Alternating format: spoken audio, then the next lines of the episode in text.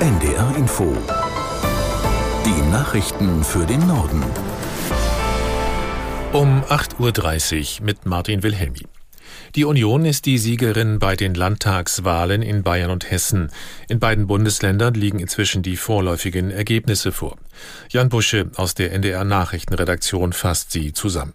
In Bayern liegt die CSU mit 37 Prozent klar vorne vor den Freien Wählern und der AfD. Ministerpräsident Söder von der CSU möchte seine Landesregierung mit den Freien Wählern fortsetzen und plant jetzt schnelle Gespräche. Vierte in Bayern werden die Grünen abgeschlagen. Auf Platz fünf landet die SPD. Die FDP verpasst den Sprung in den Bayerischen Landtag deutlich. In Hessen kommt die CDU mit Ministerpräsident Rhein auf fast 35 Prozent vor AfD, SPD und Grünen. Möglich ist dort eine Fortsetzung der schwarz-grünen Landesregierung oder ein Bündnis aus CDU und SPD. Die FDP schafft knapp den Einzug in den Hessischen Landtag.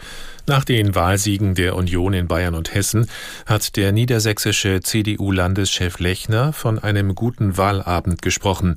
Auf NDR Info sagte er, die Erfolge der AfD seien auch Ausdruck des Protestes gegen die Bundesregierung. Die Ampel müsse darauf reagieren, forderte Lechner. Insofern sind gerade auch die Ampelparteien jetzt aufgerufen, ihre Politik zu ändern. Und ich glaube, dass wir eben in diesen Zeiten zu schnellen und klaren auch politischen Erfolgen kommen müssen.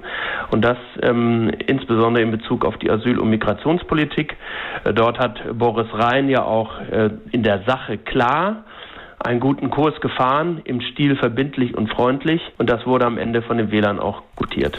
Der niedersächsische CDU-Landesvorsitzende Lechner auf NDR Info. In der Nacht hat die radikal-islamische Hamas wieder Raketen Richtung Israel abgefeuert. Im Großraum Tel Aviv und anderen Städten heulten Alarmsirenen, Explosionen waren zu hören. Die israelische Luftwaffe verstärkte ebenfalls ihre Angriffe und bombardierte Stellungen der Hamas im Gazastreifen. Auf beiden Seiten gibt es hunderte Tote und Verletzte. Allein auf einem Festivalgelände in der Negev-Wüste im Süden Israels haben Einsatzkräfte gestern Abend mehr als 250 Leichen gefunden. Die Lage in Israel ist auch ausführlich Thema gleich nach den Nachrichten hier auf NDR Info. Die französische und die deutsche Regierung kommen heute und morgen in Hamburg zusammen. Das Treffen beginnt am Nachmittag auf dem Airbus-Gelände. Aus Hamburg Ole Wackermann. Zwei Flugzeuge werden in Finkenwerder landen. Der Airbus der deutschen Regierung und die französische Regierungsmaschine mit Emmanuel Macron und 20 Ministerinnen und Ministern an Bord. Hamburgs erster Bürgermeister Peter Tschentscher wird Macron und Bundeskanzler Olaf Scholz begrüßen. Dann ist ein Rundgang durch die Airbus-Hallen geplant. Anschließend werden die deutsche und die französische Regierung zusammen auf der Elbe unterwegs sein und erste Gespräche führen. Es ist kein Zufall, dass Olaf Scholz in seine Heimatstadt einlädt. Die traditionelle deutsch-französische Regierungsklausur soll dieses Mal in lockerer und ungezwungener Atmosphäre stattfinden, ohne straffes Programm und Abschlusserklärung, dafür mit Blick auf die Elbe und auf Airbus, das Beispiel für gelungene deutsch-französische Zusammenarbeit. Bis morgen Mittag werden die Regierungen über Themen wie künstliche Intelligenz und die Energiepolitik sprechen und auch über die aktuelle Lage im Nahen Osten nach dem Angriff auf Israel beraten.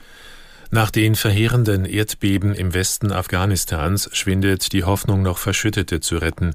Helfer und Ärzte im Katastrophengebiet berichten von großflächigen Zerstörungen. Aus Neu-Delhi Charlotte Horn. Den Bezirk Sindajan in der Provinz Herat hat es besonders stark getroffen. Mehrere Dörfer sind dort komplett zerstört.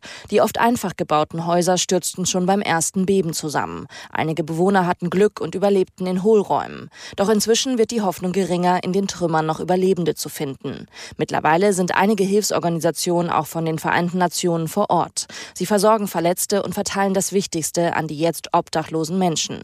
Zelte, Decken, Lebensmittel und Wasser. Die UN haben eine Soforthilfe von knapp 5 Millionen Euro angekündigt. Laut der Taliban-Regierung ist es eines der schwersten Erdbeben seit Jahrzehnten.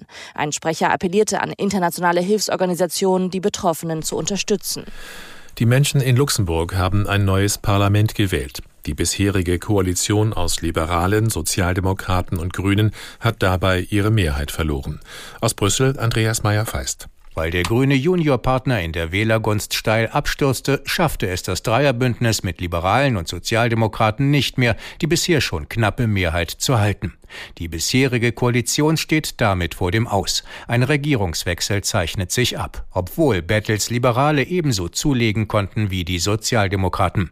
Trotzdem bekräftigte Premier Bettel seinen Anspruch, auch in einer neuen Regierung dabei zu sein. Am Startblock steht die christlich-soziale Volkspartei, die dank ihrer Stärke eine Führungsrolle in einer künftigen Regierung übernehmen könnte. Und das waren die Nachrichten.